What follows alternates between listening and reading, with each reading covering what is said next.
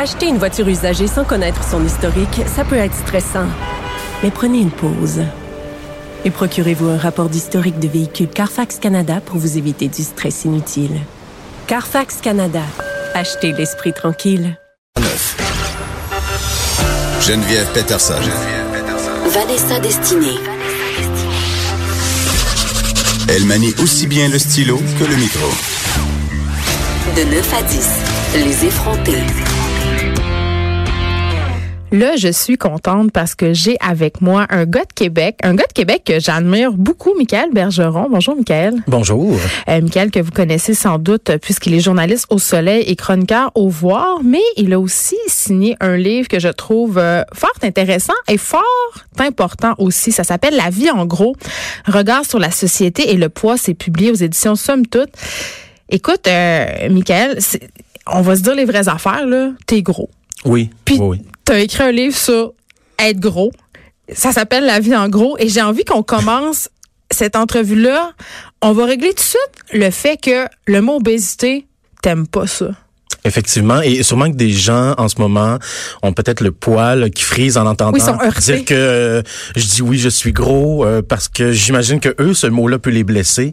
Et, et je peux comprendre, mais oui, je revendique davantage le mot gros que obésité euh, parce qu'en ce moment, je dirais presque l'ensemble du vocabulaire autour du poids, en tout cas du moins lorsqu'on parle de surpoids, obésité, en bon point, qu'importe, c'est presque toujours négatif. Il n'y a pas réellement de mots positifs qui entourent qui, qui, qui entourent ce euh, cet état, ce, ce, corps-là, et alors que ce n'est pas nécessairement négatif être gros, euh, parce qu'il y a des nuances, mais donc moi j'essaie de réapproprier le mot gros parce que c'est un mot qui est seulement descriptif. Euh, je veux dire, si je dis que j'ai, C'est un j'ai- fait. voilà, euh, donc c'est un fait. Euh, euh, cette chaise est grosse, cette chaise est petite. Euh, ça veut pas dire que la chaise est bonne et pas bonne, que la chaise est solide ou pas. C- Ce n'est qu'une description. Oui, mais tu dis ça, Michael, mais j'ai fait exprès pour commencer Ben euh, oui. notre entrevue comme ça parce que je savais que ça allait faire bondir les gens. Ah, parce sûr. que même moi, de te dire en pleine face, ben t'es gros. C'est parce que toute mon éducation me dit que c'est pas bien. toute mon éducation me dit que c'est mal. Mhm. Puis d'ailleurs, tu racontes dans ton livre une anecdote qui est intéressante. À ce chapitre-là, tu dis, à un moment donné, je me promenais en quelque part, puis il y a un petit garçon qui t'a pointé. Puis tu sais, un enfant, euh, tu sais, on dit la vérité sort de la bouche des enfants. Là, ça s'applique particulièrement bien ici parce que l'enfant a dit, regarde, maman, il est gros. Et c'est pas ça qui t'a dérangé, toi, c'est la réaction de la mère. Oui, parce que le- le- en fait, je, je sentais, c'est comme si la mère avait l'impression que le petit gars avait dit quelque chose qui était hyper insultant alors qu'il il, il m'a juste décrit. Euh, il aurait pu dire, regarde, le monsieur, il a une grosse barbe. Euh, regarde, le monsieur... Qui est je aussi sais le pas- cas. Qui, oui, voilà, qui est aussi le cas. Donc, euh, il, il- il m'a simplement décrit. Et euh, la mère euh, aurait pu répondre je ne sais pas quoi, mais au lieu de ça, elle a juste comme elle, elle craignait que, que, que voilà, c'est comme si son petit gars avait dit quelque chose de super méchant. Donc je trouve ça, ça, ça témoigne, ça illustre bien euh, tout, toute la connotation négative qui est autour du mot gros.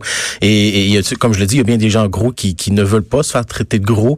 Ils vont peut-être préférer eux euh, obèses On sait peut-être. jamais quoi dire. Mais- Est-ce que faut moi ce qui me ce qui me gosse c'est tous les mots qui tournent autour. Tu sais on dit surtout par rapport aux femmes, tu sais elle est ronde, elle est Mhm. voluptueuse, tu sais, parce qu'on veut pas dire Oui, et des fois je trouve ça pire parce que Oui. euh, j'ai participé à une entrevue cet été et l'animateur je crois qu'il faisait des, des détours de deux minutes au lieu d'utiliser gros ou obèse. Puis j'étais, mais mon Dieu, mais ton détour est tellement long que c'est lourd. c'est ça, ça, ça en vient blessant plus que si tu disais juste gros ou obèse à la limite, même si je ne l'aime pas.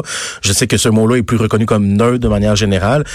Mais euh, c'est ça, faire des détours ou euh, avoir l'impression que la personne marche sur des œufs, ben non, mais on peut-tu enlever ces malaises-là? On peut-tu les enlever? Ça, ça, ça, ça aiderait énormément. T'es gros depuis toujours, Michael Bergeron?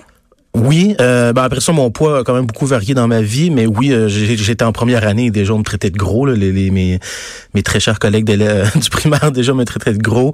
Euh, Douce loin, je me souviens, ma ma famille euh, me, me sermonnait ou essayait de me, me diriger sur quoi faire pour ne pas être gros.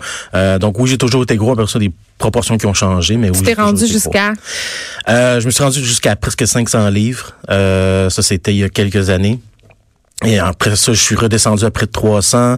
Euh, là, je n'ai repris un peu euh, ces dernières années. Donc, tu sais, j'ai beaucoup varié dans ma vie, mais j'ai toujours été gros quand même. Tu parles du jugement qu'on porte sur les gens gros. Euh, on essaie toujours de les aider. On essaie toujours de leur dire qu'est-ce qu'ils pourraient faire pour perdre du poids. Puis notamment, tu parles du jugement euh, du panier d'épicerie ou de ce que tu mets dans ta bouche.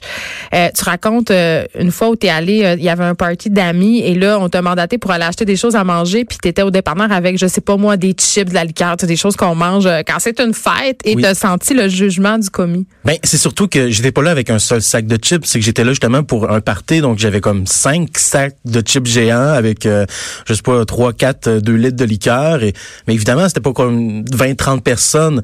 Mais le jugement de justement de la commis, c'était comme si elle me regardait et c'était clair dans son regard que selon elle, c'est que j'allais manger tout ça euh, dans la soirée. Et c'est comme, mais c'est une évidence que non. tu le sens, tu le sens sur toi ce regard-là de jugement euh, quotidiennement? Euh, bon, euh, quotidiennement peut-être pas. À chaque semaine, oui. Genre quand tu vas au resto, tu sens-tu que tu peux commander ce que tu veux? Euh, ben là, après ça, c'est moi à quel point j'ai envie de vivre avec ça ou pas, de l'affronter ou de d'être fier, mais je, je, reçois des témoignages de gens qui me disent que elles s'empêchent de faire certaines activités parfois ou d'aller dans certains restaurants publics, ben publiquement, elles vont peut-être préférer se le faire livrer que, que d'aller au casse-croûte par exemple parce que ben comme ça ben c'est tout seul chez chez eux puis ils ont pas le regard des autres. Euh, il y a des gens qui vont faire comme toujours attention de peut-être pas montrer ce qu'ils mangent ou publiquement ils vont ils vont ils vont pas nécessairement manger ce qu'ils ont envie de manger, ils vont juste manger ce qui va leur faire subir moins de jugement et, je trouve ça terrible en fait parce que ça vient complètement scraper la santé mentale à ce moment-là puis euh, est-ce que ça vaut vraiment la peine de sacrer de de, de, de comment dire, mettre en péril sa santé mentale pour une peut-être santé physique? Parce que ça veut pas dire non plus que la santé physique est là.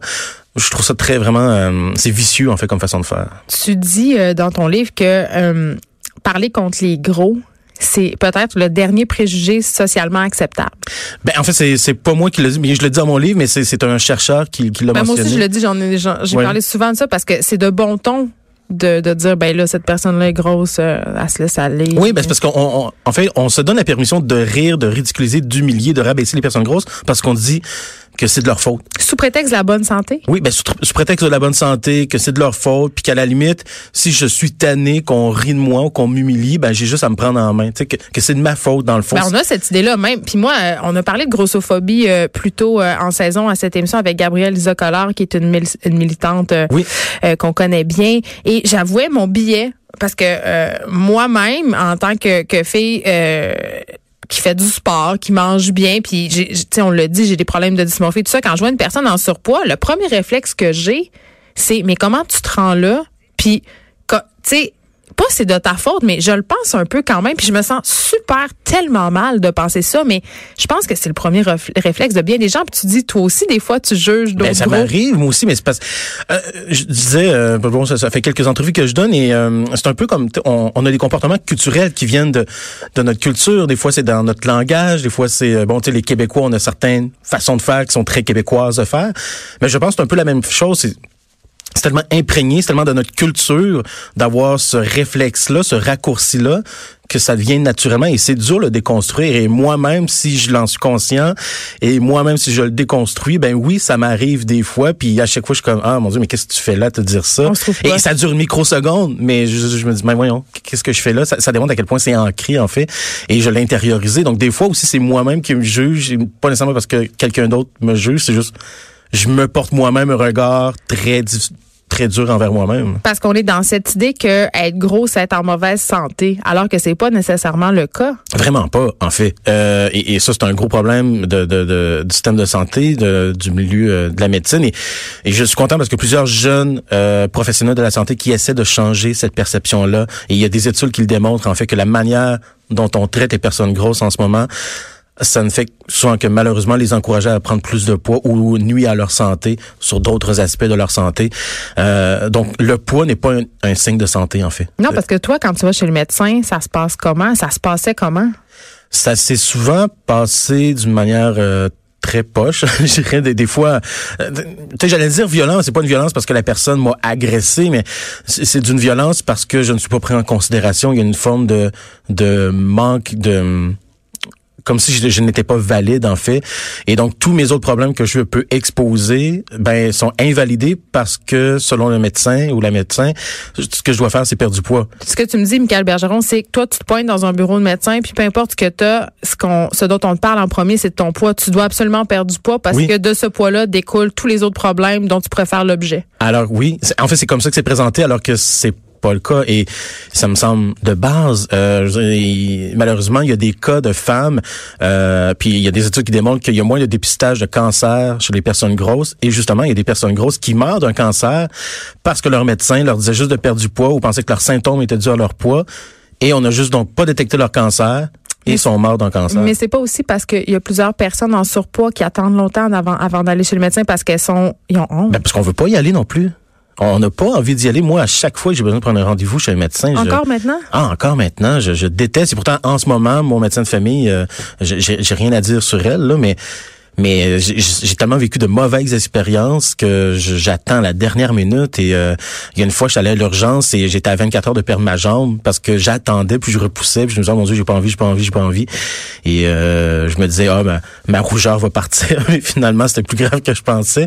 Mais c'est- j'ai pas envie d'y aller. Je suis jamais, je suis tellement rarement bien accueilli que j'ai pas envie d'y aller. C'est c'est comme si c'est plus désagréable y aller que la douleur que j'ai peut-être au moment que je, je devrais y aller. Il y a une chose qui m'a rendu très triste dans ton livre. Euh, Tu expliques que tu parles du milieu du travail. Comment les, les milieux de travail sont grossophobes souvent. Tu dis, euh, ça m'est arrivé un nombre incalculable de fois euh, de passer des entrevues téléphoniques. Ça se passait très bien. Puis je suis certaine que les gens qui t'écoutent en ce moment, il y en a certains qui se disent, mais mon Dieu, il a tellement une belle voix, il est tellement à l'aise. Et là, euh, tu t'expliques que quand les gens te voient, ça change complètement. Ils sont déçus. Oui. En fait, c'est- et c'est arrivé des fois des gens m'ont m'ont ouvert la porte euh, ou bon ou ils m'accueillent dans leur bureau, me serrent la main et en même temps ils me regardent des pieds à la tête Tu le vois, comme là. deux fois. Puis tu sais dans leur jugement, il y a ils sont comme en train de dire mais qu'est-ce que c'est ça? Et, et, et- et- Comment veux-tu rattraper une entrevue après? Faut, faut comme tu prouves que ben le que c'est ça, il, il est valide, il y a quelque chose. C'est drôle, tu parlais de la voix. Euh, bon, je, je fais de la radio depuis de- plusieurs années. Et euh, un jour, c'était comme la cinquième anniversaire d'une des émissions. Et euh, des auditrices m'écrivent, puis me disent Ah, on va passer au studio, te donner un cadeau, papa, papa. Et euh, bon, elles, elles étaient super enthousiastes et euh, bon, on dit souvent que j'ai une belle voix, tant mieux. Euh, je suis pas la meilleure personne pour le juger. Elles arrivent au studio et j'ai vu une déception dans leur regard parce qu'on s'imagine toujours un certain physique avec les voix et c'est, je vous le dis, très trompeur. Vous avez aucune idée à quel point c'est trompeur, les voix. Euh, mais j'ai vu une déception dans leur regard et elles m'avaient écrit comme ça, oh, on aimerait ça rester dans le studio, avoir du fun. Et finalement, euh, sont juste repartis super rapidement. Mais bon, pour moi, c'est une anecdote parmi d'autres. Là, c'est euh, Oui, parce que ta vie amoureuse, tu le racontes, euh, a été laborieuse. Tu as été euh, plus souvent qu'autrement euh, dans la friend zone. Euh, oui, ben, en tout cas, c'est bien de dire ça comme ça, oui. Euh, j'ai- J'aime pas le terme parce que malheureusement, je trouve euh, il y a des gars qui l'utilisent vraiment très mal. Là, euh, mais bon, euh, oui, j'ai souvent été le meilleur ami. bien, là. ouais. Mais, mais c'est ça, comment ça se passe, euh, la vie amoureuse, quand on, quand on correspond pas nécessairement aux standards de beauté? Parce qu'on parle souvent des standards de beauté auxquels les femmes doivent se, doivent se soumettre, mais évidemment, euh, les gars aussi euh, doivent se soumettre à certains standards. C'est de plus en plus vrai. Moi, je constate que euh, des gars dans mon entourage euh, ressentent même une pression de la détresse par rapport à une image corporelle masculine qui est inatteignable, tu sais. Oui, ben en fait, il y a toujours aussi cette idée de, de performance qui est là également. Euh, bon, l'homme viril, c'est une, une image qui est quand même très présente encore. Euh, et euh, dans une certaine mesure, je dois le dire quand même, il y a l'aspect, euh, si on veut, euh, euh, nounours qui est quand même là. Il y a plusieurs femmes qui aiment bien un homme qui a l'air d'un peu nounours, donc une petite bedaine, des petites rondeurs. Ça, ça, ça passe, ça va bien. Mais à un moment donné, on atteint un point que non, là, c'est juste pas là du tout. Euh, mais tu sais, c'est par exemple, en fait, je ne suis jamais considéré, moi, ça m'est déjà arrivé euh, à l'époque avec mon, mon ex, euh, des gens essayaient de venir la cruiser alors qu'on était ensemble, et jamais dans leur tête, ça peut être possible qu'on soit ensemble ou euh, peut-être que peut-être c'est peut-être qu'on était en date ou je sais pas et le nombre de fois que ça m'est arrivé dans ma vie que quelqu'un vienne euh, essayer de cruiser la fille avec qui je suis que peut-être que moi j'essaie de j'essaie de charmer ou qu'on est ensemble, mais c'est comme si dans leur tête, c'est impossible que je puisse être avec cette personne-là. Ils me posent même pas la question, ils ont aucune gêne, ils viennent directement. C'est- voilà, je, je n'existe pas, je suis même pas une possibilité de. Euh, donc, on, on part de très loin quand même. Est-ce que tu es tanné de te faire demander la fameuse question, mais si tu avais une baguette magique puis tu pouvais être mince, est-ce que tu aimerais ça? Euh, ben, on demande souvent si je rêve d'être mince et en fait, non. Je dirais adolescent, oui, peut-être dans ma vingtaine, mais plus maintenant. Euh, parce que l'important, c'est d'être bien avec soi-même, en fait.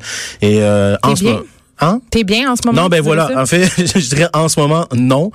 Euh, j'ai repris du poids justement suite à des dépressions. Puis... T'as eu une chirurgie bariatrique aussi, il faut le dire. T'as eu un anneau gastrique. Puis... Euh, mais pas un anneau. En fait, on, on chope euh, l'estomac. Ah, OK, OK. On enlève carrément un bout d'estomac. OK, fait que t'as eu ça.